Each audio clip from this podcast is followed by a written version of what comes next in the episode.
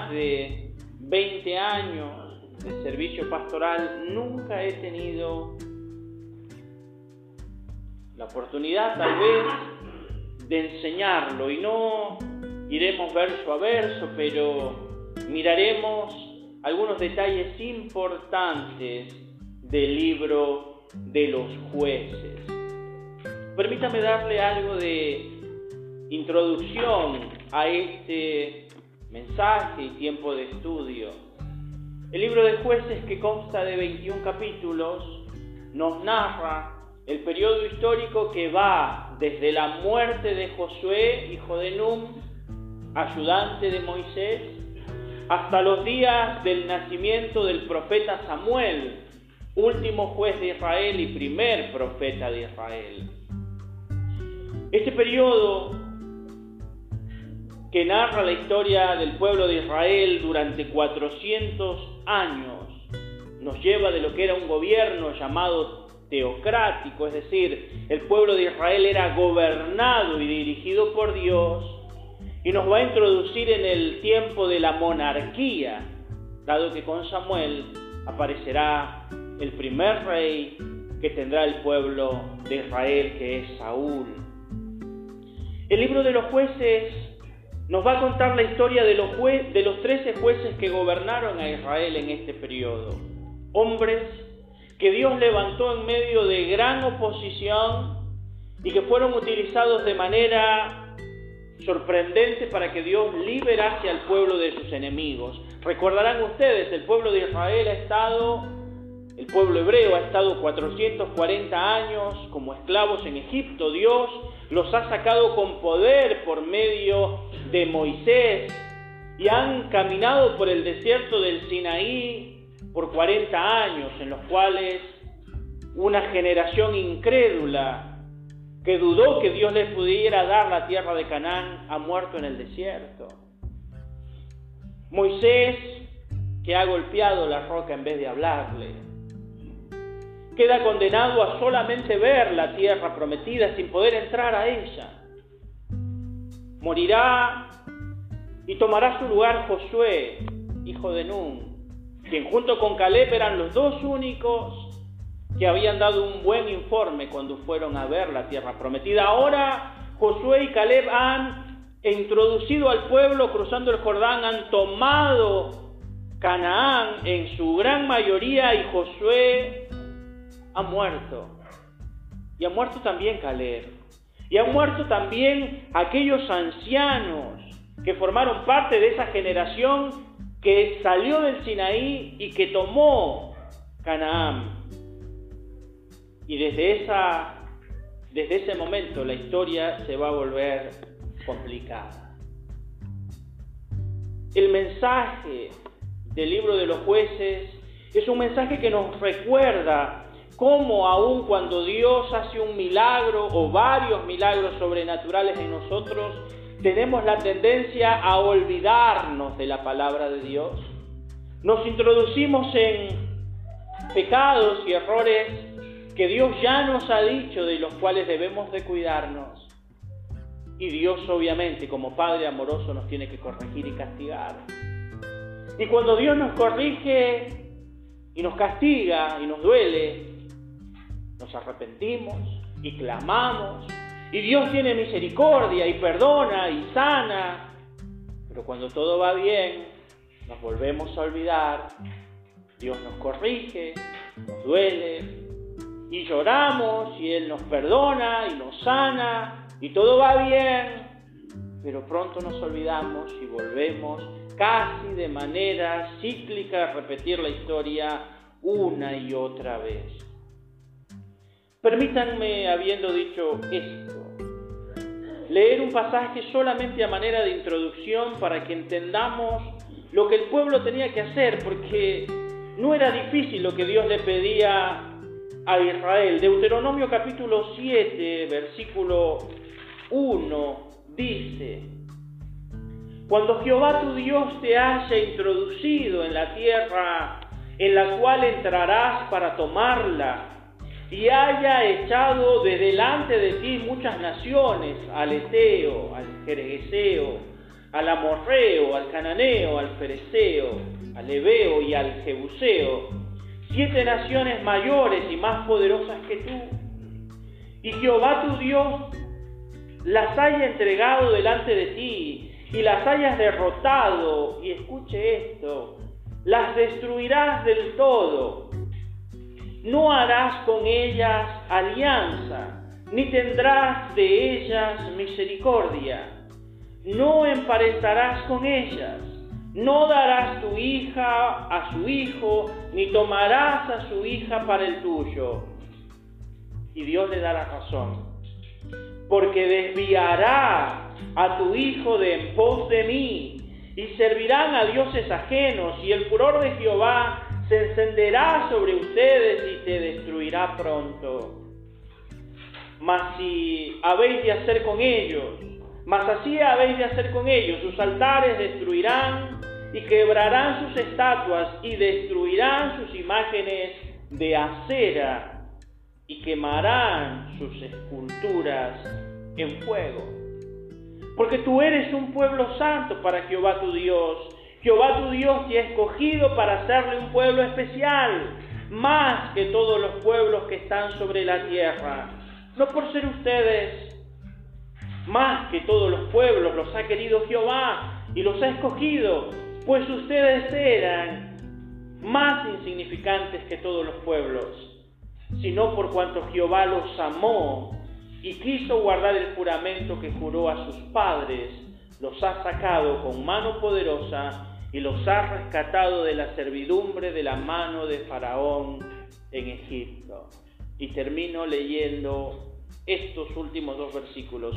Conoce pues que Jehová tu Dios es Dios fiel, que guarda el pacto y la misericordia a los que le aman y guardan sus mandamientos hasta mil generaciones, y que da pago en persona al que le aborrece, destruyéndolo, y no demora con el que le odia, en persona le dará el pago.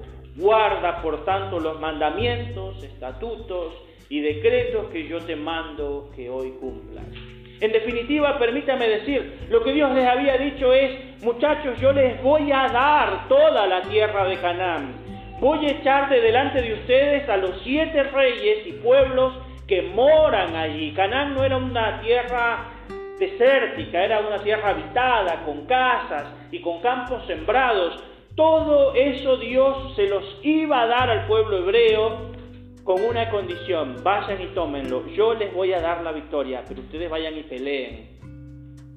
Estos siete reinos odiaban a Dios, eran pueblos idólatras, por eso Dios manda que los saquen de allí, que los echen de esa tierra y que puedan simplemente tomar la conciencia de que no podían tener ningún tipo de convivencia con estas naciones en aquellos días la costumbre era emparentar en matrimonios arreglados. Y Dios dice, tengan cuidado de no dejar a esta gente entre ustedes, porque si los dejan entre ustedes, ustedes les van a dar a sus hijas en matrimonio, van a tomar mujeres de ellas para sus hijos, y como ellos son idólatras, van a hacer que sus hijos se aparten de mí para ir en pos de sus ídolos. Así que no tengan nada que ver. Es todo lo que les pido. ¿Saben qué hizo el pueblo de Israel? Todo lo contrario. Así que permítanme mostrarles este ciclo trágico de Israel en una historia que se repite en ellos vez tras vez, a fin de que no cometamos usted y yo el mismo error que ellos. Veamos entonces y acompáñenme al libro de jueces, capítulo 2, que leeremos en esta introducción. Jueces capítulo 2. Permítame mostrarle cuatro verdades, principios. El primero es el peligro de un mal recambio generacional. Leo capítulo 2, versículos 6 al 10, que nos da el contexto nuevamente de esta introducción. Dice, porque ya Josué había despedido al pueblo y los hijos de Israel se habían ido cada uno a su heredad para poseerla. Y el pueblo había servido a Jehová todo el tiempo de Josué y todo el tiempo de los ancianos que sobrevivieron a Josué, a los cuales, los cuales habían visto las grandes obras de Jehová que él había hecho por Israel. Pero, pero, murió Josué, hijo de Num, siervo de Jehová, ciento de ciento diez años, y lo sepultaron en su heredad en Timmat Sera, en el monte de Efraín, al norte del monte de Gaz. Y toda aquella generación también fue reunida a sus padres, y se levantó tras de ella otra generación que no conocía a Jehová, ni la obra que él había hecho por Israel. Allí empieza el relato triste y peligroso de todos los males de Israel. Durante el tiempo que vivió Josué, ellos vivían sirviendo al Señor, tenían un líder, un caudillo, que era Josué. Josué había visto la gloria de Dios desde que salieron de Egipto. Conocía al Señor, escuchaba a Dios, hacía la voluntad de Dios, Dios lo usó, fue de bendición. Y mientras que vivió Josué y los ancianos que habían visto todas las obras de Dios, el pueblo caminó bien, pero un día se empezaron a morir los viejos. Y cuando los viejos se murieron, los que tomaron la posta eran jóvenes que no conocían a Dios, que no vivían conforme a las obras de Dios y que no querían hacerle caso a Dios. Y eso fue el inicio trágico de la historia dolorosa de Israel. La pregunta es, y en lo primero que debemos meditar es, ¿cómo estamos planteando el recambio generacional nosotros? Siempre decimos, o se ha dicho, que todo tiempo pasado fue mejor. Y sin duda cada uno de nosotros que ya peinamos canas, nos damos cuenta que el recambio generacional no es bueno. Hemos pasado de una generación a otra, incluso de una generación que no tenían los logros de ser la más instruida porque somos nietos e hijos de hombres y mujeres que apenas tal vez en algunos casos pudieron hacer el secundario o el primario. Muchos de nuestros abuelos o padres no sabían de lo que era una gran instrucción académica pero sí sabían de respeto, sí sabían de trabajo, sí sabían de vivir una vida para la familia, y así lo hacían. Era otra la cultura. Esta generación es una generación muy instruida, con internet a mano, pero no educada, no respetuosa y tampoco trabajadora. Es la generación que quiere trabajar poco y ganar mucho. La generación que lleva al desastre la economía de la nación porque trabajas dos días y luego clavas un juicio y dejas pobre al que te había dado empleo. Es la generación que cree que mágicamente el Estado produce plata para todos, lo cual no es cierto. Y vamos mal, pero más allá de eso, nosotros somos hijos de una generación que al menos en la Argentina vio la gloria de Dios. Algunos de nosotros tenemos en el recuerdo etapas de la Argentina de grandes avivamientos, de grandes hombres de Dios, de grandes eventos impresionantes y de grandes nombres. Somos parte de la vieja generación que vio a Palau, a Motesi y a otros grandes. Sin embargo, permítame preguntar, ¿y nuestro liderazgo actual? ¿Y los recambios? Y cuando, si el Señor no viene a llevarnos antes, nosotros no estemos, ¿quiénes tomarán la posta? Cuando un día Gustavo se ha jubilado de sus oficios y Daniel no tenga más la posibilidad de tocar la guitarra, y este pastor ya sea viejo, ¿quién tomará la posta? Exacto. Y he aquí el peligro del recambio generacional. Porque empezamos a ver iglesias que se están avejentando y se vuelven la iglesia de los pocos viejitos y donde nadie quiere tomar la posta. Y cuando la iglesia se envejece y ningún joven sale a tomar el lugar, un día el último viejito cierra la puerta y ese templo deja de existir. Israel cometió este error. Una generación fantástica de ancianos que habían visto a Dios pasaron a mejor vida, descanso en el Señor, pero la generación de recambio fue mala. En segundo lugar, permítame mostrarles el ejemplo de lo poco que aprendemos la lección, versículo 11. Lo leo, dice, después de esto, los hijos de Israel hicieron lo malo ante los ojos de Jehová y sirvieron a los Baales, a los dioses de los cananeos Dejaron a Jehová, Dios de sus padres, que los había sacado de la tierra de Egipto, y se fueron tras otros dioses, los dioses de los pueblos que estaban a sus alrededores, a los cuales adoraron y provocaron a ira a Jehová. Y dejaron a Jehová y adoraron a Baal y a Astarot.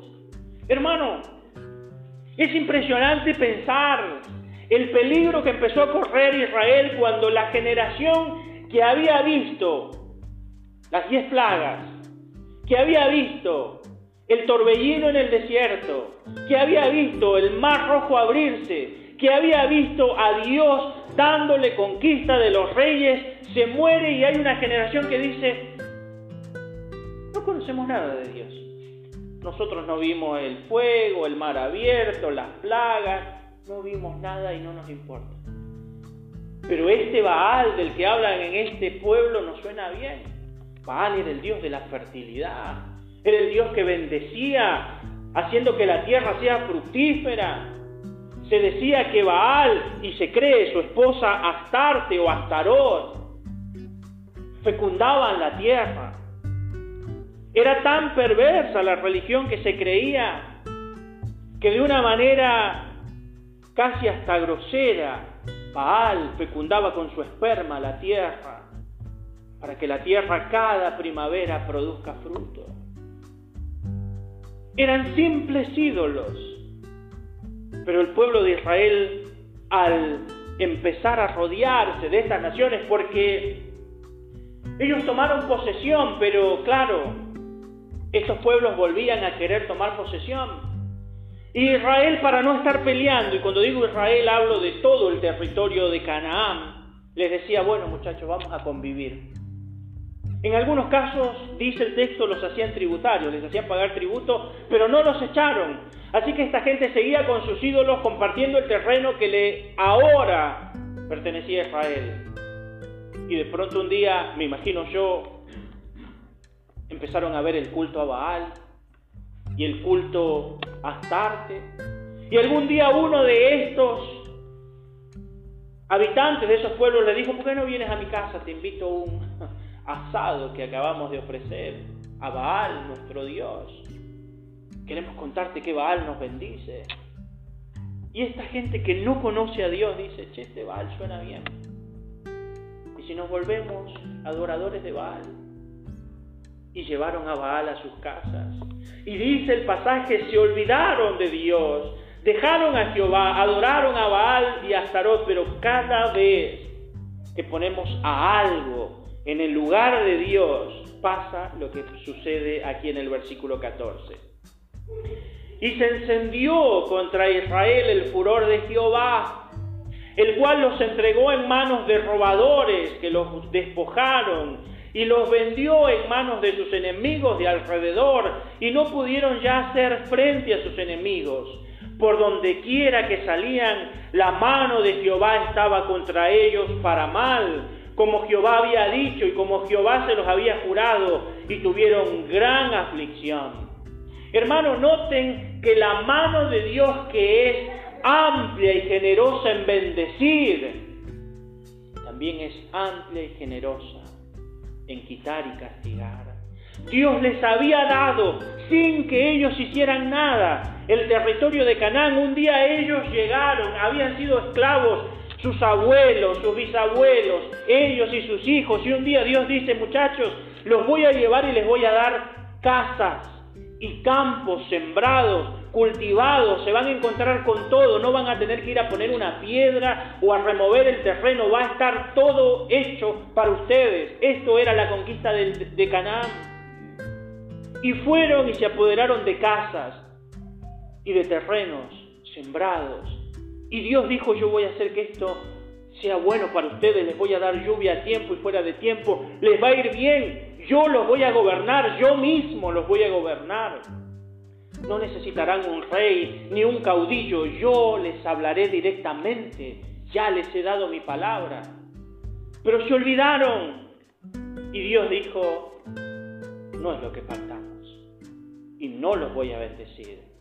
Y ahora yo voy a estar en contra de ustedes, yo que estuve a favor de ustedes, yo mismo voy a estar en contra y los voy a castigar y van a aprender a ser hijos, porque así nos trata el Señor, como un Padre amoroso. Versículo 16, y Jehová levantó jueces que los librasen de la mano de los que despojaban. Porque quiero que entienda esto, hermano. La corrección de Dios no es para destrucción nunca. Dios no nos corrige para nuestro mal, siempre nos corrige para nuestro bien. Como lo hacen ustedes con sus hijos o como debieran hacerlo. Los corregimos para bien, aunque ellos no lo entiendan, pero es para su bien. Les enseñamos a ser honrados, trabajadores, honestos. Y a veces se los enseñamos trabajando, llevándolos al trabajo, que pasen tiempo con nosotros. Yo tuve la bendición de crecer en un hogar así.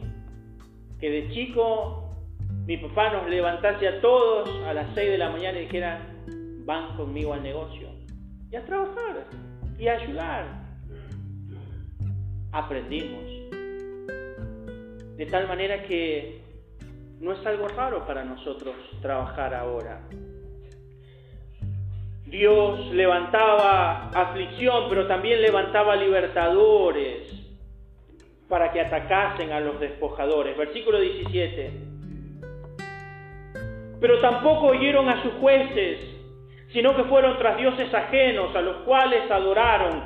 Se apartaron pronto del camino en que anduvieron sus padres, obedeciendo a los mandamientos de Jehová. Ellos no hicieron así. Y cuando Jehová les levantaba jueces, Jehová estaba con el juez y los libraba de la mano de sus enemigos todo el tiempo de aquel juez porque Jehová era movido a misericordia por sus gemidos a causa de los que les oprimían y afligían. Más acontecía que al morir el juez, ellos volvían atrás y se corrompían más que sus padres, siguiendo a dioses ajenos para servirles e inclinándose delante de ellos, y no se apartaban de sus obras ni de su obstinado camino. ¿Qué nos dice el pasaje? que vez tras vez volvían al mismo error. La idolatría y la adoración, Dios los afligía, gemían, Dios decía, voy a poner un libertador. Yo traje a quienes los castigaban, les voy a dar un libertador. Y se levantaba un hombre, un caudillo, un, héroe militar, juntaba algunas de las tribus y iban y echaban fuera al enemigo. Y el pueblo tenía paz. Pero alguien nuevamente decía, ¿y si volvemos a adorar a Baal? y les iba mal. Y así fue repetidamente. Ahora, hermano, el ejemplo es de lo poco que aprendemos la lección, porque la verdad, y seamos honestos y sinceros, nosotros somos como Israel, siempre cometiendo el mismo error, siempre cayendo en el mismo pecado. ¿O no le pasa a usted que se enoja siempre por lo mismo? Ya sabe lo que va a pasar, ya sabe cómo es y se vuelve a enojar. ¿No le parece que tendríamos ya que aprender la lección? vemos la piedra, chocamos con la piedra y tropezamos con la piedra de nuevo todos los días del camino. En estos días creo que también fue Daniel, puedo equivocarme, pero creo que fue Daniel, quien compartió una historia. La historia era la historia de un camino. En ese camino, una piedra, en la cual todo el que transitaba chocaba y se lastimaba. Camino al reino, esa piedra era una piedra de tropiezo constante. Un día, una niña que tropezó con la piedra y se lastimó con la piedra dijo, ¿por qué no sacamos la piedra? Porque todo el mundo tropieza con la piedra. Todos se golpean con la piedra y si dejo la piedra, volveremos a lastimarnos con la piedra. Así que dijo, sacaré la piedra. Y con gran esfuerzo y fatiga empezó a mover la piedra y sacó la piedra. Grande fue su asombro que debajo de aquella piedra había un gran tesoro escondido. El rey había puesto el tesoro debajo de la piedra porque consideraba que aquel que se tomase el trabajo de quitar la piedra de tropiezo era digno de recibir la recompensa. Hermano, ¿por qué no nos tomamos la decisión de de una vez y para siempre quitar esas piedras de tropiezo de nuestro camino en los cuales tropezamos vez tras vez? Aquí lo que Israel tendría que haber hecho es lo que Dios les dijo que hagan desde el principio, muchachos, saquen al pueblo enemigo y los ídolos que ellos tienen, quémenlos, destrócenlos, sáquenlos, para que ustedes no se sientan tentados a curiosear con eso. Hay que sacarlo, ni curiosee. Permítame decirle, de la misma manera nosotros tenemos que empezar a erradicar cosas que tal vez empiezan a pulular en nuestra mente y nos llaman a curiosear, porque todo pecado empieza con una curiosidad. ¿Y si lo hago? ¿Y si la paso bien? ¿Y si nadie se entera? ¿Y si me salgo con la mía? Y Dios está viendo. Y Dios, si nos ha sacado de la esclavitud y nos ha dado la bendición de ponernos donde Él quiere y nos olvidamos de Él, nos ha de castigar. Usted y yo hemos sido liberados de la esclavitud. Ya no somos esclavos, somos libres. Y disfrutamos de una bendición sobrenatural de Dios todos los días. Pretender volver a enredarnos en el pecado solo traerá consecuencias dolorosas. Así que cuidémonos de esto. Versículo 20. Y la ira de Jehová se encendió contra Israel y dijo, por cuanto este pueblo traspasa mi pacto que ordené a sus padres y no obedece a mi voz, tampoco yo volveré más a arrojar de delante de ellos a ninguna de las naciones que dejó Josué cuando murió, para probar con ellas a Israel si procurarían o no seguir el camino de Jehová andando en él como lo siguieron sus padres.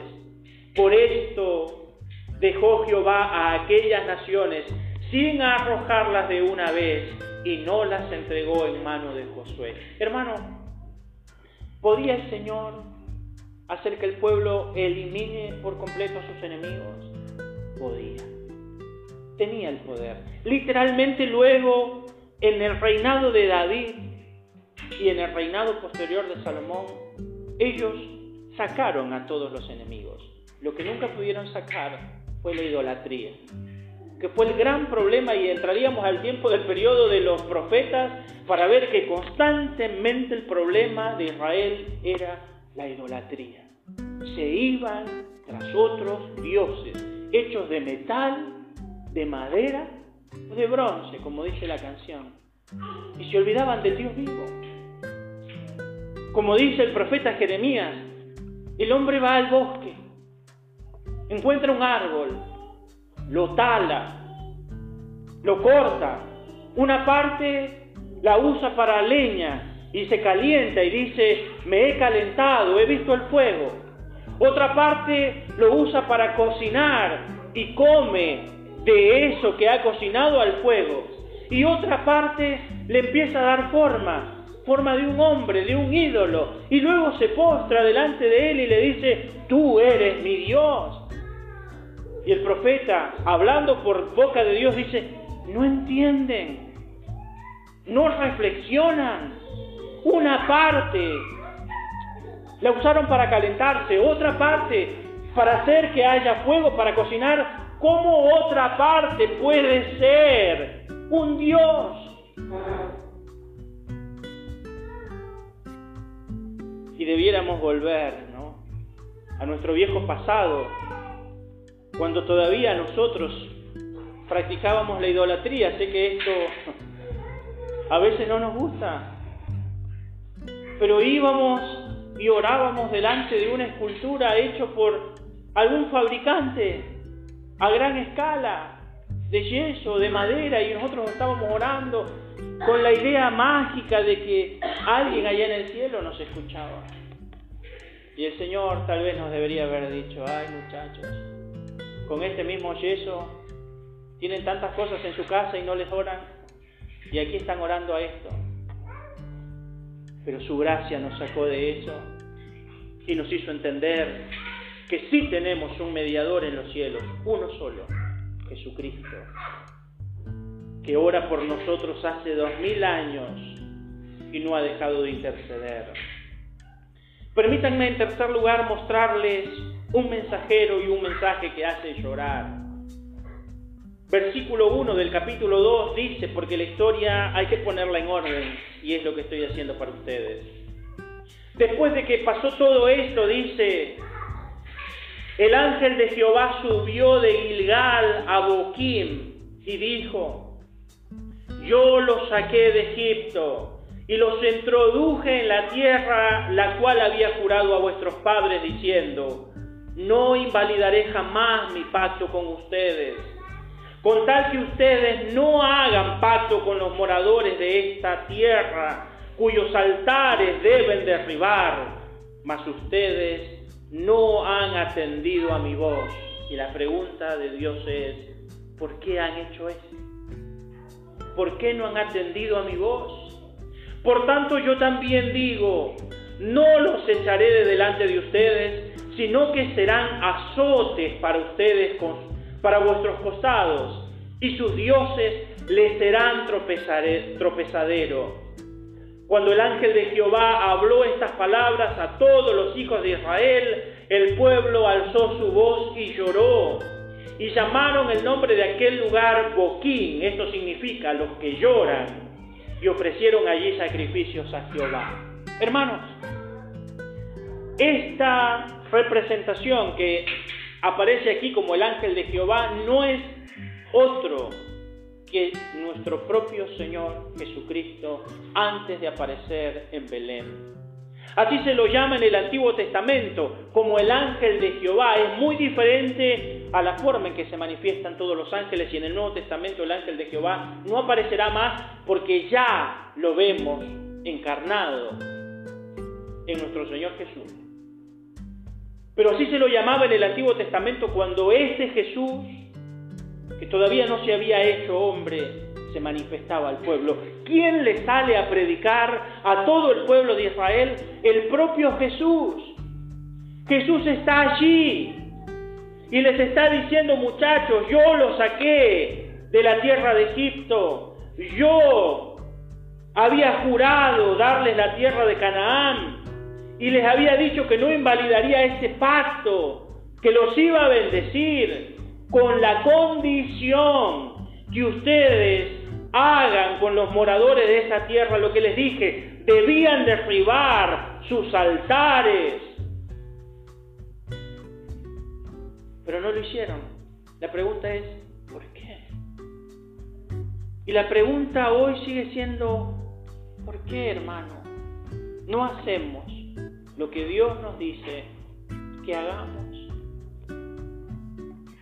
Alguien dijo que el pecado es nuestra manifestación de un corazón que se siente insatisfecho con Dios. repito esto con cuidado y despacio, el pecado es nuestra manifestación de un corazón que se siente insatisfecho con Dios. Dios nos da todo y queremos aquello que Él ha dicho que no nos tiene que dar. Tenemos todo, pero queremos aquello que Dios dice, esto no, esto está prohibido, esto te hará mal. Hermano, quiero que entienda que cuando Dios nos dice que no a algo, no tiene que ver con que Él sea un Dios prohibitivo, castrativo, malo. Él nos dice que no, porque nos cuida, porque nos protege, porque todavía no es el momento. A pesar que nosotros creamos que podemos y tal vez hasta podamos manejarlo, todavía no es el momento. Como me decía el otro día mi hermano Mariano, quien trabaja podando árboles a gran altura, su hijo Miguel, que verdaderamente conoce el trabajo, es muy hábil, y siempre Miguel le dice, ¿quieres que lo haga yo? Y Mariano siempre dice, no. Y surge la pregunta, ¿por qué? ¿Cómo le diría yo a tu madre? Es la respuesta. Que yo te permití subir y que te lastimes. ¿Cómo le digo yo a tu madre que yo te permití subir y que te lastimes? Y Miguel trabaja con él, tengo entendido, desde que era chiquitito. Y no es un chico no hábil, tiene una habilidad impresionante. Podría hacer el trabajo, lo sé. Pero todavía no. El Padre lo protege. Y eso es lo que hace el Padre con nosotros. Nos protege. Por eso nos dice Dios que no. Porque aunque creamos que podemos manejar las herramientas de la vida, en un descuido podríamos lastimarnos. Entonces Dios dice, todavía no, ya llegará el tiempo, todavía no. Lo vas a disfrutar, pero todavía no. Y Dios les dice aquí, ¿por qué no me han hecho caso? Ahora esto que ustedes no hicieron y que podrían haber hecho, yo no lo voy a quitar, no voy a quitar más el enemigo. Y estos ídolos les van a hacer de tropiezo. Y cuando ellos escuchan el mensaje y ven al mensajero, Israel llora. Tanto lloraron que decidieron cambiarle de nombre a la ciudad. Le pusieron a ese lugar el nombre, esto desde ahora se llamará los que lloramos. ¿Se imaginan? Que de pronto un día hay un arrepentimiento generalizado en Ituzaingó y decidimos cambiarle el nombre Ituzaingó y será desde ahora la ciudad de los que lloraron arrepentidos. Y si aquí acabara la historia diríamos, qué bueno, Dios fue bueno, les habló, se arrepintieron. Y nunca más hicieron nada malo porque ofrecieron allí sacrificio al Señor, pero debo finalizar diciendo y mostrándoles lo que sucede cuando hay lágrimas, pero no se acompañan de acciones. Y solamente leeré algunos versículos del capítulo 3. Dice, estas pues son las naciones que dejó Jehová para probar con ellas a Israel, de todos, a todos aquellos que no habían conocido todas las guerras de Canaán solamente para que el linaje de los hijos de Israel conociese la guerra, para que se la enseñasen a los que antes no la habían conocido. A los cinco príncipes de los filisteos, todos los cananeos, los sidonios, los hebeos, los que habitan el monte Líbano, desde el monte Baal Hermón hasta llegar a Hamad. Y fueron para probar con ellos a Israel, para saber si obedecerían a los mandamientos de Jehová que él había dado a sus padres por mano de Moisés. Así los hijos de Israel habitaron entre los cananeos, seteos, amorreos, pereceos, hebeos y jebuseos. ¿Y qué hicieron? Y tomaron de sus hijas por mujeres y dieron sus hijas a los hijos de ellos y sirvieron a sus dioses. Hicieron pues los hijos de Israel lo malo ante los ojos de Jehová y se olvidaron de Jehová su Dios y sirvieron a los Baales y a las imágenes de Acer. Y uno diría, muchachos, ¿no vieron a Jesús? ¿Y no escucharon sus palabras? ¿Y no lloraron ese día? y no ofrecieron sacrificios y promesas a Dios y ahora se olvidaron. Porque sabe qué pasa? A veces es un mensaje que nos hace llorar y nos hace reflexionar y decimos, bueno, no lo haré más, ya no tengo que enojarme tanto. Y llegamos a casa esposa nos hace enojar. nos enojamos como habíamos prometido que no lo íbamos a hacer. Hermano, llorar no alcanza, sino va acompañado de acciones. Ellos lloraron, ofrecieron el sacrificio, pero volvieron y le dijeron a la gente que estaba ahí, tranquilos, no se tienen que ir. No se tienen que ir, gente. Es más, Vos tienes una linda hija, me gustaría que se case con mi hijo. Y yo tengo un lindo hijo, me gustaría que se case con el suyo. Y vamos a hacer una boda mixta. Vamos a tener a un pastor y a un sacerdote católico. y lo hacemos en la iglesia católica porque tu hija es católica y mi hijo es evangélico y no entendemos lo que Dios ha dicho, tarde o temprano desviarán el corazón de nuestros hijos. Tarde o temprano serán de tropiezo. Hermano, hermana querida, si Dios dice que quitemos algo, quitémoslo. Si Dios dice que cerremos una puerta, cerrémosla. Si Dios dice que destruyamos algo, destruyalo. No sea que eso que Dios le dice que haga y usted no hace, sea de tropiezo para usted y luego para sus hijos y luego para sus nietos. Hay cosas que yo no quiero que mi hijo viva tampoco que mis nietos vivan. Entonces, la única manera de prevenirlo, al menos desde mi parte, es no trayéndolas a casa. Yo no quiero que mi hijo sea un idólatra, no voy a traer un ídolo a mi casa ni siquiera para curiosidad. Entonces, hágalo. Termino diciendo, ¿en qué punto estamos? ¿Estamos en el punto que estamos escuchando a Dios y haciendo su voluntad? Bien, gloria a Dios. Dios va a seguir bendiciéndonos porque Él siempre bendice la obediencia, no hay manera de que no la bendiga. Él dice, da el paso, damos el paso y Él bendice ese paso. Es así de simple.